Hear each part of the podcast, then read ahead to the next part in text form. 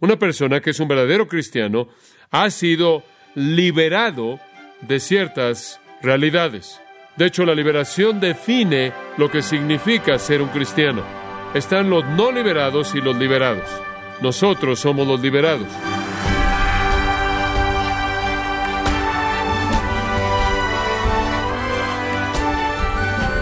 Piense en sus padres, hijos, tíos, tías y primos. Sin lugar a duda, hay algunas características físicas o rasgos de personalidad que son comunes, rasgos que dejan claro que son familia. Bueno, puede decirse lo mismo para los de la familia de Cristo. Hay riesgos específicos, características obvias que todos los creyentes comparten. ¿Qué identifica una persona como cristiano? Concretamente, ¿de qué es libre el pecador cuando Cristo lo salva? ¿Y están haciendo las iglesias un buen trabajo comunicando estas verdades? Son muchas preguntas, ¿no es cierto? Pero el día de hoy, el pastor John MacArthur examina el importante aspecto de la liberación, de lo que Cristo nos libra y lo que Él nos ofrece a cambio. Un mensaje oportuno y desafiante en la serie titulada Liberado por Dios. Rara vez usted lee que los teólogos escriban acerca de la verdad de la liberación. Sin embargo, es un término profundamente importante para entender la obra redentora de Dios. Necesitamos entender la naturaleza de la liberación. Ser un verdadero cristiano es ser liberado. Y es ser liberado de varias realidades que son muy importantes. La primera es de la que le quiero hablar. Los verdaderos cristianos han sido liberados del error a la verdad. Del error a la verdad. Pasa 2 Corintios 10. 2 Corintios 10, versículo 4, Pablo dice, bueno, versículo 3, él dice, estamos en guerra, no podemos pelear en la guerra, no batallamos. Esto es con armas humanas, con ingenuidad humana, con inteligencia humana, con pensamientos humanos, con teorías, ideas técnicas, con mercadotecnia humana, lo que sea. No podemos pelear esta batalla con armas humanas. Versículo 4, las armas de nuestra milicia no son carnales, no son humanas, si quiere decir eso, sino poderosas en Dios, divinamente poderosas para la destrucción de fortalezas. Él dice, mira, estamos en una guerra espiritual. La guerra espiritual en la que estamos es algo formidable.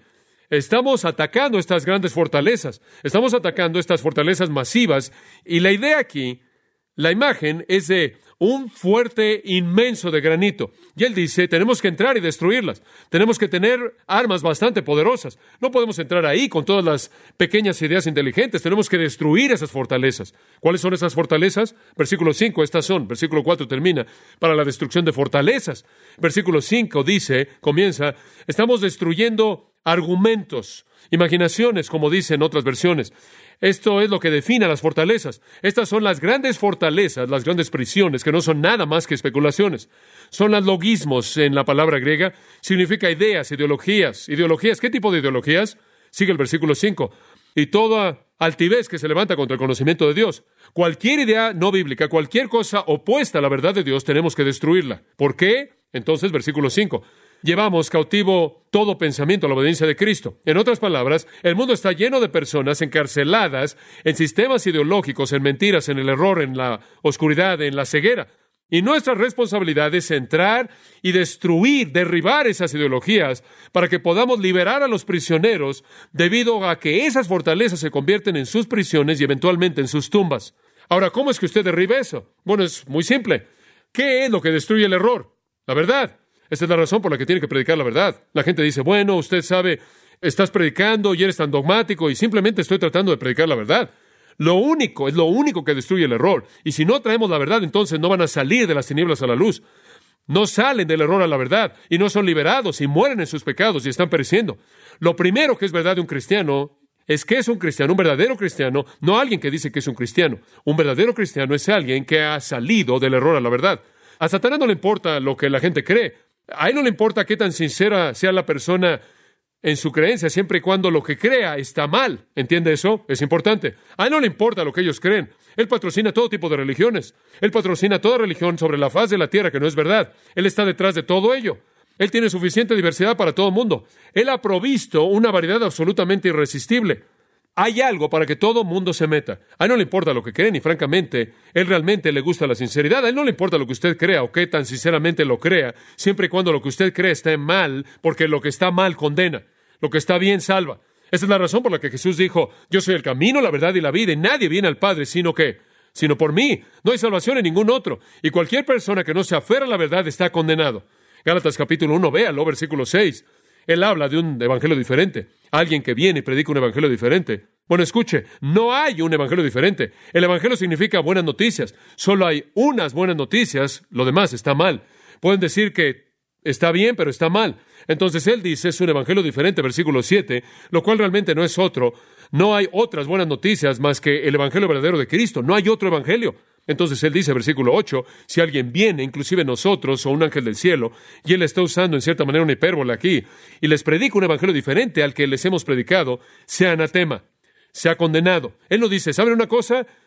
Simplemente tienen que ser un poco flexibles, tienen que ser amplios, abiertos de mente. Ustedes saben, realmente tienen que ser amables aquí. ¿Y quiénes son ustedes para decir quién está bien y quién está mal? Él dice, están condenadas esas personas que predican cualquier otra cosa. Y saben una cosa, hay algo nuevo en la élite de la academia, los liberales que atacan la Biblia con sus mentes en tinieblas, han inventado una nueva hermenéutica. Y es un título bastante atractivo, se llama la hermenéutica de la humildad. La hermenéutica es una palabra en inglés, español, viene de hermeneo en el griego, lo cual significa interpretar o explicar. Y la hermenéutica es la herramienta, básicamente es una palabra que se refiere a explicar la Biblia. Y hay ciertos principios hermenéuticos, ciertos principios que nos ayudan a entender la Biblia, el lenguaje y la gramática y todo eso, la historia que está detrás de la Biblia, el contexto en el que se encuentra, y entonces usamos todos esos principios hermenéuticos para interpretar la Biblia. Bueno, la nueva hermenéutica es llamada la hermenéutica de la humildad, y esto es lo que es. Oh, soy demasiado humilde como para llegar a pensar que mi interpretación de las Escrituras es la correcta. Y soy demasiado humilde como para llegar a pensar que su interpretación podría estar mal. ¿Es eso magnánimo? Pero ese es un enfoque condenador. Hay una interpretación correcta e incorrecta de las escrituras, pero eso es el clima de la hermenéutica de la humildad. Y realmente es la hermenéutica de las tinieblas. El cristianismo es verdad y exclusivamente verdadero, y cualquier cosa opuesta al mismo es falso. Y el contenido de lo que creemos es el punto. Yo sé que esto no es aceptado en los valores relativos de la cultura moderna, lo sé. Yo sé que el pluralismo es algo muy importante y la diversidad es algo importante en la actualidad, y hemos idolizado el pluralismo y la tolerancia a un trono más elevado que la verdad, ¿no es cierto? Ni siquiera nos importa si los candidatos que están peleando por las posiciones políticas, por el cargo político, mienten. No, ya no le importa a esta sociedad, no importa. Están tan acostumbrados a líderes que mienten que nos sentimos incómodos si nos dijeran la verdad y probablemente de cualquier manera ni les creeríamos. Entonces hay gente que cree que no importa lo que usted crea, siempre y cuando usted lo llame cristianismo, simplemente llámelo cristianismo y eso es lo único que se necesita. Por cierto, esto no es nuevo. La iglesia ha peleado por su propia pureza durante mucho tiempo. Simplemente es nuevo para los evangélicos. Los evangélicos modernos están dispuestos a suavizar la doctrina, menospreciarla. Dicen la doctrina divide y quieren tolerar todo. Y sabe una cosa, es tan claro en 2 Corintios 6, ¿qué comunión tiene la luz con las tinieblas? ¿Qué concordia tiene Cristo con Satanás? ¿Cómo pueden dos caminar juntos excepto porque se hayan puesto de acuerdo? Salgan de entre ellos y sepárense y no toquen lo inmundo, esa mentira inmunda. La gente que ha sido liberada, los verdaderos cristianos, están de acuerdo con que hay un cuerpo de doctrina y eso no es negociable. Muy bien, quizás no estemos de acuerdo en el modo de bautismo, quizás no estemos de acuerdo en el momento de la segunda venida de Jesucristo o el rapto de la iglesia, quizás no estemos de acuerdo en todas las maneras en las que Dios actúa en la historia con respecto a la iglesia de Israel, pero le voy a decir una cosa, hay un cuerpo de doctrina que es absolutamente no negociable y constituye, eso constituye la fe necesaria para la salvación es la fe que ha sido una vez dada a los santos. Hay fundamentos verdaderos de fe que deben ser creídos y cuando no son creídos debemos romper comunión porque la luz y las tinieblas no pueden caminar juntas, no pueden entrar en el ministerio en común juntos. Nada es más cierto en las escrituras que existe un límite entre lo verdadero y lo falso y que Satanás quiere confundirnos en esa área del el límite. Esa es la razón por la que Satanás y todos sus demonios aparecen como ángeles de qué? De luz. Son oscuridad, son tinieblas todos. No son nada más que tinieblas. Cuando usted borra la línea, están en la esfera de las tinieblas y quieren aparecer como ángeles de luz para borrar la línea. Y cuando usted borra la línea, entonces Satanás siembra a su gente en la iglesia, despoja a la iglesia de su poder, despoja a la iglesia de su coherencia de testimonio, porque entonces el mundo ve a gente que está en la iglesia y ve que obviamente Cristo no los ha transformado. Inclusive el mundo puede reconocer lo que la iglesia algunas veces no está dispuesto a ver, y eso afecta a nuestro testimonio. Juan el apóstol en 1 Juan 4.1, amados, no creáis a todo espíritu, sino probad los espíritus para ver si son de Dios, porque muchos falsos profetas han salido por el mundo. Están por todos lados. Son como hormigas, están por todos lados. Esa es la estrategia de Satanás. Salgan y construyan las fortalezas de especulaciones mentirosas, especulaciones mentirosas, sistemas de creencia mentirosos, y hacen de la gente prisioneros en esas fortalezas, y los mantienen ahí hasta que mueren, para que vayan al infierno y poblen el infierno de Satanás. Entonces usted no solo puede aceptar todo. Esta es la estrategia de Satanás. Tenemos que discernir. Segunda de Juan realmente lo dice. Segunda de Juan, versículos 9, 10 y 11. Cualquiera que va demasiado lejos y no permanece en la enseñanza de Cristo, esto es la verdadera doctrina de Cristo, la verdadera enseñanza de Cristo en el Evangelio. Si una persona no tiene la verdad, entonces no tiene a Dios. Si alguien viene a vosotros y no trae esta verdad, no lo reciban en su casa.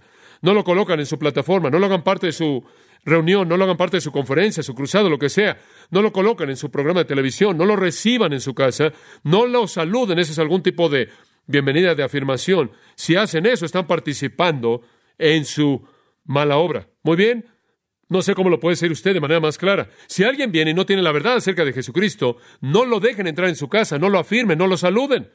Si lo hace, usted es un colaborador, es un colega. Ahora, un co conspirador. Ahora estos versículos nos mandan a mantenernos espiritualmente separados de aquellos que corrompen las verdades esenciales del Evangelio. Este es lenguaje muy fuerte, segundo de Juan, muy fuerte. Hay una maldición severa ahí en contra de personas que predican un evangelio corrupto o personas que creen en las tinieblas y la propagan como si fuera luz.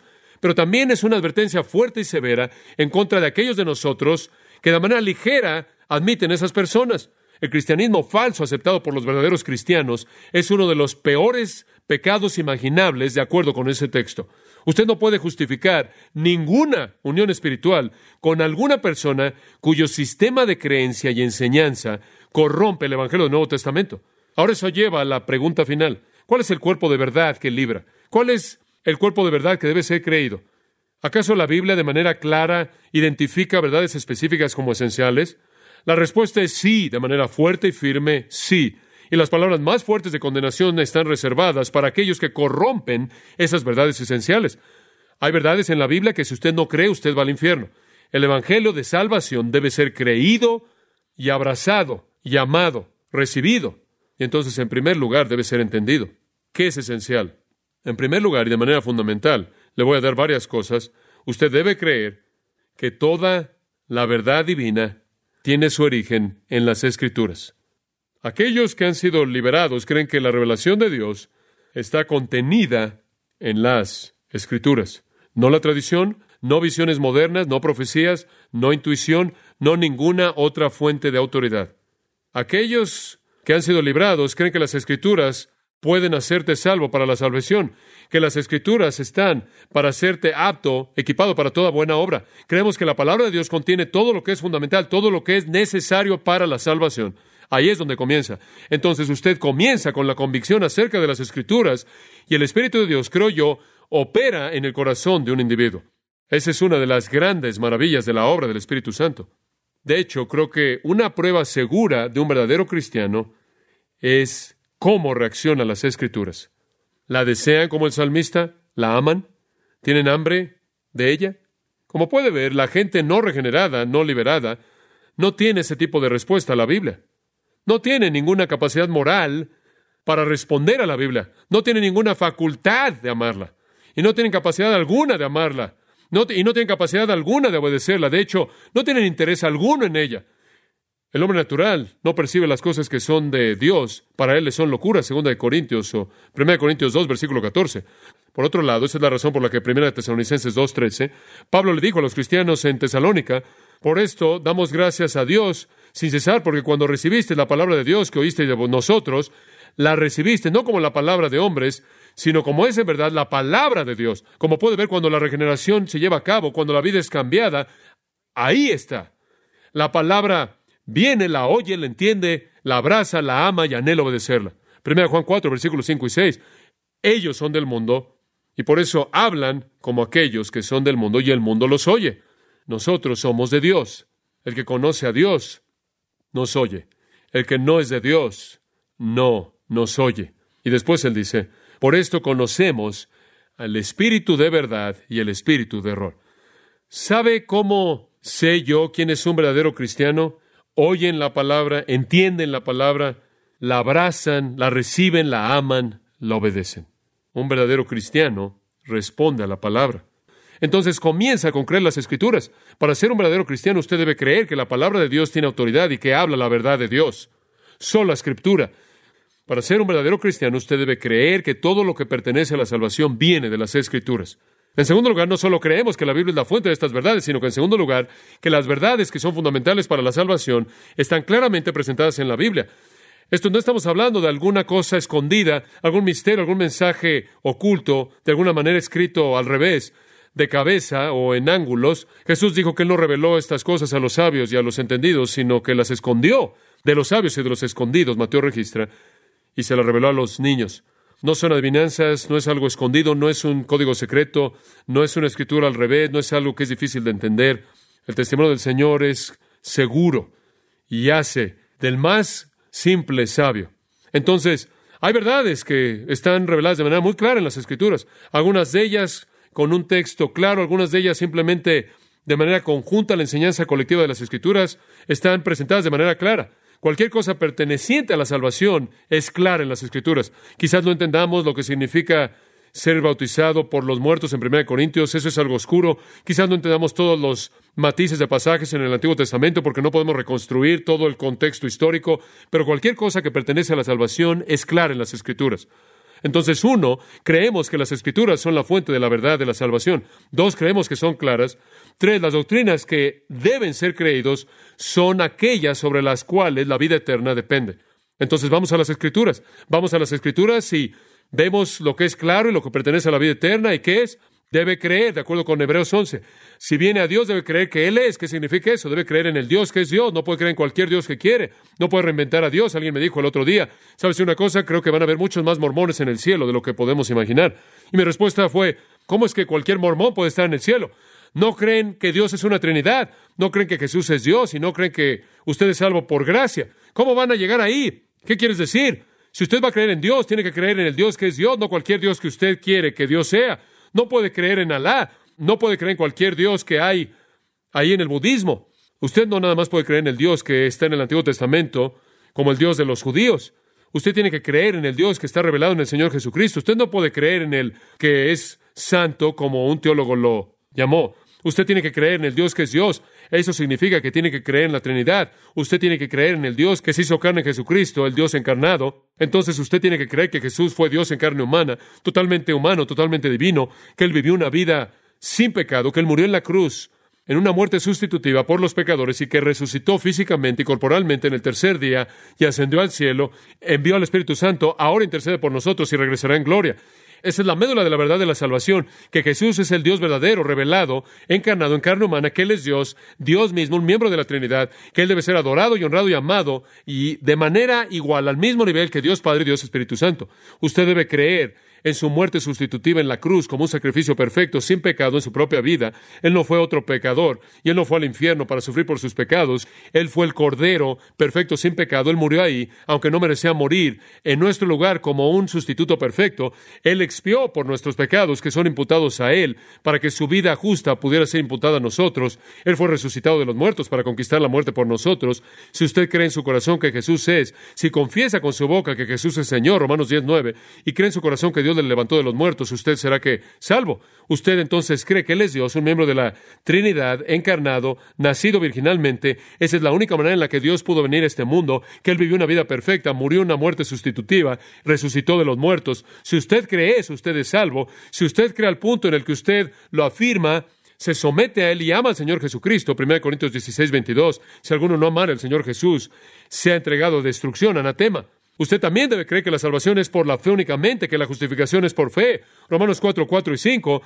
Ahora el que obra, su obra no les considera como favor, sino como deuda. Pero el que no obra, sino cree en el que justifica a los impíos, su fe le es tomada como justicia. Gran declaración. Usted no es salvo por obras, no por obras para que nadie se gloríe. Usted es salvo por la fe. Usted es salvo por gracia mediante la fe. Y lo que sucede, esta gran declaración, usted cree en el que justifica a los impíos.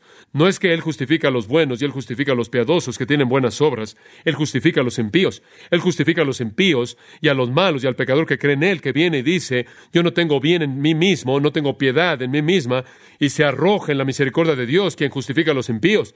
Esa es una de las grandes frases en todo el Nuevo Testamento, Romanos 4, 5, el que justifica al impío. Eso saca las obras de esto. Usted no tiene que ser bueno para ser justificado. Usted tiene que reconocer que es malo y clamar a Dios. Un error en entender la justificación es la razón misma por la que Israel fue hecho a un lado, la razón misma por la que Israel fue apóstata, por no conocer acerca de la justicia de Dios. Ellos procedieron a establecer su propia justicia y no se sujetaron a la justicia de Dios. Romanos 10.3.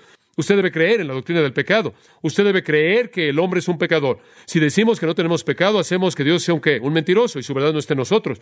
Si usted dice que no es pecador, usted no es cristiano, porque si usted dice que no es pecador, entonces la palabra de Dios no está en usted.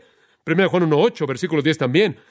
Si decimos que no hemos pecado, hacemos de Dios un mentiroso y su palabra no está en vosotros. Versículo 8 dice, si usted no tiene pecado, se engaña a sí mismo. La verdad, su verdad no está en usted. Entonces afirmamos nuestra pecaminosidad y afirmamos nuestra impiedad y después afirmamos que no podemos hacer nada para ser salvos. Y afirmamos que Jesucristo pagó el precio por nuestra salvación y clamamos de manera desesperada como los impíos porque Dios coloque la justicia de Cristo a nuestra cuenta y como puede ver, ese es el cuerpo de verdad que debe ser creído. Y si usted cree que de alguna manera lo único que tiene que hacer es decir, creo en Jesús, y usted va a ir al cielo, y usted no no conoce, no sabe de qué Jesús está hablando, quién es que hizo y por qué Él logró lo que hizo en la cruz y por lo que Él logró en la cruz, Él compló su salvación, y usted no adopta, no recibe lo que está revelado en las Escrituras, usted no tiene que entender la totalidad de todo esto, pero tiene que entender la claridad de esto. Quizás no entienda todas las implicaciones de la doctrina de la justificación, pero debe entender esto. Usted es un pecador, usted es indigno, usted no puede hacer nada, Él hizo todo. Todo espíritu que confiesa que Jesucristo ha venido en carne es de Dios. Todo espíritu que no confiesa que Jesús no es de Dios, el espíritu del anticristo. Si usted está mal acerca de quién es Jesús y por qué vino, entonces usted es un espíritu del anticristo. Como puede ver realmente, todo lo que necesitamos creer para ser salvo está resumido en Cristo, ¿verdad? En Él vemos la Trinidad, porque Él es un miembro de la Trinidad encarnada, en carne humana. Vemos en Él el estándar perfecto, justo de Dios vivido. Vemos en Él la muerte sustitutiva en la cruz, el poder de la resurrección sobre la muerte. Todo está resumido en Cristo. Esa es la razón por la que Pablo dice en 1 Corintios 3, porque no podemos colocar otro cimiento que el cimiento que es Jesucristo. Entonces creemos en la Biblia. Los verdaderos cristianos creen en la palabra de Dios. ¿Sabe usted lo que sucede cuando usted es librado? Dios implanta en usted un amor por su verdad. También creemos en la gran doctrina de la justificación por gracia a través de la fe únicamente. Creemos en Jehová Tzidkanu, en el hebreo, el Señor es nuestra justicia, porque no tenemos justicia nuestra. Creemos en el nacimiento virginal de Jesucristo, creemos en su deidad perfecta, creemos en su humanidad sin pecado, creemos en su muerte expiatoria, creemos en su resurrección, creemos en la verdad de toda palabra que Él habló y la realidad de todo milagro que Él hizo. Entonces, regresando a segunda de Juan 9, cualquiera, si alguno no permanece en estas enseñanzas acerca de Cristo, no tiene a Dios. Cualquiera que permanece en esto tiene tanto al Padre y al Hijo. ¿No es eso maravilloso? Bueno, resumiendo, hay verdades no negociables. La autoridad absoluta de las Escrituras, sola Escritura, justificación por la fe únicamente, sola fide, en Cristo únicamente, el Dios hombre perfecto, solo Cristo. Los reformadores estaban en lo correcto. Esos eran los puntos medulares. Y los verdaderos cristianos, amados, han sido liberados del error a su verdad. Y todo aquel que cree una mentira no es de Dios. Y aquí está la iglesia, de regreso a donde comenzamos, borrando la línea entre el verdadero cristiano y el no cristiano. No tenemos nada que ver recibiendo en la comunión de la iglesia, la comunión de la iglesia, forjando vínculos espirituales con personas que están en tinieblas y que son culpables. Al hacer eso, nos volvemos culpables de un pecado terrible. Nos volvemos participantes de sus obras malas. Es como los corintios arrogantes, como usted sabe, habían recibido un hombre que estaba viviendo en el tipo de pecado más vulgar, teniendo una relación sexual con la esposa de su padre. Pablo dijo, voy a tener que entregar ese hombre a Satanás. Si contamina la iglesia que alguien tenga una relación sexual adentro de la iglesia, ¿qué le hace a la iglesia el abrazar, el recibir a aquellos que traen mentiras? Los falsos maestros nunca llevan un letrero declarándose a sí mismos como falsos maestros. Y siempre vienen, de acuerdo con 2 Corintios 11:13, disfrazados como ángeles de qué? Oh, siempre les dicen que tienen la verdad. Tenemos que mantener a nuestra iglesia pura y tenemos que mantener a la gente alerta a la realidad de lo que significa ser un verdadero cristiano. Nada es tan necesitado, de manera tan desesperada en la iglesia en este momento, que restaurar el discernimiento bíblico y restaurarlo al nivel de inicio. Y eso comienza con quién es un cristiano y quién no lo es. La primera esfera de liberación entonces es ser liberado del error a la verdad. Oremos. Señor, tu palabra es luz y ha brillado fuertemente en nosotros. Y recordamos las palabras de Jeremías, quien dijo, no envié estos profetas, pero corrieron, no les hablé, pero profetizaron. Y Señor, el mundo está tan lleno de esos a quienes tú no enviaste y aquellos a quienes tú nunca diste un mensaje. Y están disfrazados como ángeles de luz. Y la iglesia es tan ingenua por esto. Padre, oramos porque tú protejas a tu iglesia, que tú les des una pasión por la luz, por la verdad, y ayúdanos a conocer a los verdaderos cristianos, porque son los que han salido de las mentiras, han salido de los engaños, de las tinieblas, a la luz clara, brillante, esplendorosa de la verdad. Gracias por esa liberación, y tú lo hiciste. Nosotros nunca podríamos haberlo hecho porque en nuestras tinieblas y en nuestro estado de muerte no podíamos ver la luz, no podíamos percibir la luz. Estábamos ciegos a ella, sordos a ella, muertos a ella, pero tú nos diste vida y luz. Te damos gracias por esa liberación. Amén.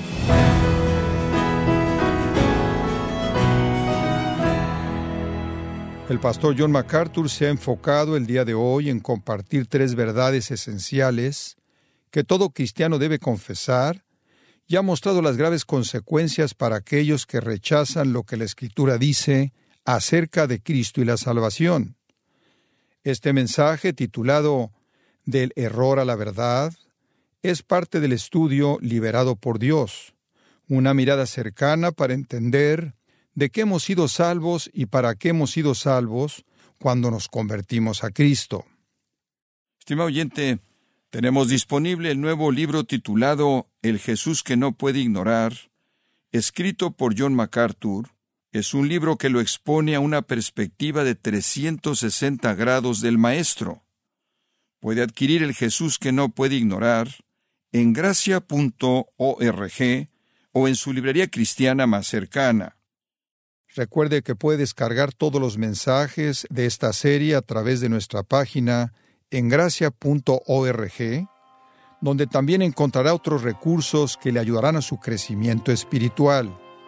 Si tiene alguna pregunta o desea conocer más de nuestro ministerio, como son todos los libros del pastor John MacArthur en español o los sermones en CD, que también usted puede adquirir, escríbanos y por favor mencione la estación de radio por medio de la cual usted nos escucha en gracia a vosotros. Es importante conocer no solo el país y ciudad de donde usted nos escucha, sino también la radio. Para quienes contactan nuestro ministerio por primera vez, pueden solicitar una copia del mensaje de promoción sin costo alguno, un mensaje por oyente únicamente. Si usted vive en los Estados Unidos o Puerto Rico, escríbanos a Gracia Vosotros, P.O. Box 4000, Panorama City, California 91412. O puede escribirnos a través del siguiente correo electrónico radio arroba gracia.org. Bueno, en nombre del pastor John MacArthur, de nuestro redactor Rubén Rocha y del personal de este organismo, le damos las gracias por su tiempo y sintonía, invitándole a que nos acompañe en la próxima edición y juntos continuar desatando la verdad de Dios un versículo a la vez, aquí en Gracia a Vosotros.